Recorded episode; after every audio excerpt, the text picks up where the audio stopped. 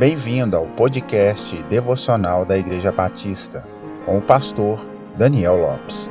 Siga as nossas redes sociais, arroba PIB Francisca Adriângela, um lugar de encontro com Deus.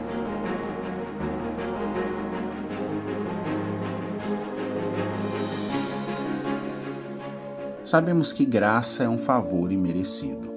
É algo que Deus dispensa ao homem caído e pecador não porque ele deve graça ou misericórdia a alguém, mas decidiu fazê-lo de sua livre vontade.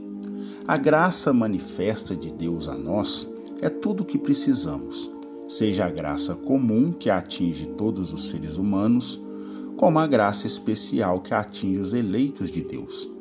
Em tudo existe a graça de Deus.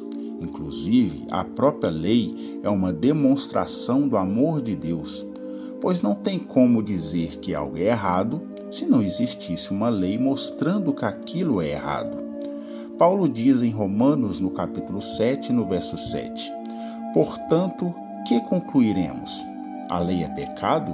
De forma alguma.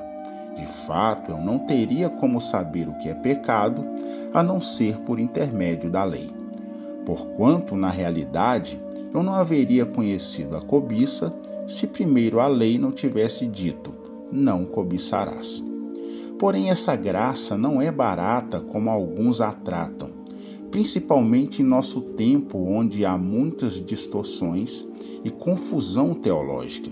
Essa graça é valiosa, pois a causa, o conteúdo e a manifestação da graça de Deus está na pessoa do seu Filho Jesus Cristo. Sendo assim, para que essa graça salvífica se manifestasse ao homem, foi necessário Cristo encarnar, nascer, sofrer, morrer e ressuscitar, para que os eleitos desfrutassem dessa graça.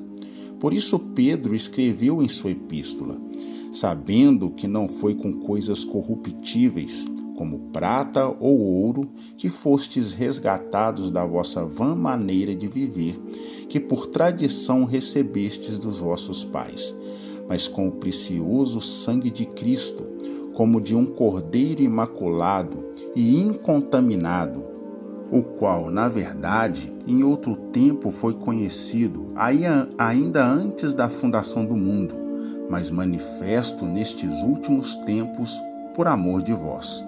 E por ele credes em Deus, que o ressuscitou dentre os mortos, lhe deu glória para que a vossa fé e esperança estivessem em Deus, purificando as vossas almas pelo Espírito na obediência à verdade, para o amor fraternal, não fingido. Amai-vos ardentemente uns aos outros, com coração puro, sendo de novo gerados não de semente corruptível, mas da incorruptível, pela palavra de Deus, viva e que permanece para sempre. 1 Pedro capítulo 1, verso 18 ao 23. A graça de Deus é tudo o que temos e a graça de Deus é tudo o que precisamos. Deus lhe abençoe, só lhe deu glória. A Deus honra, glória e louvor para todos sempre.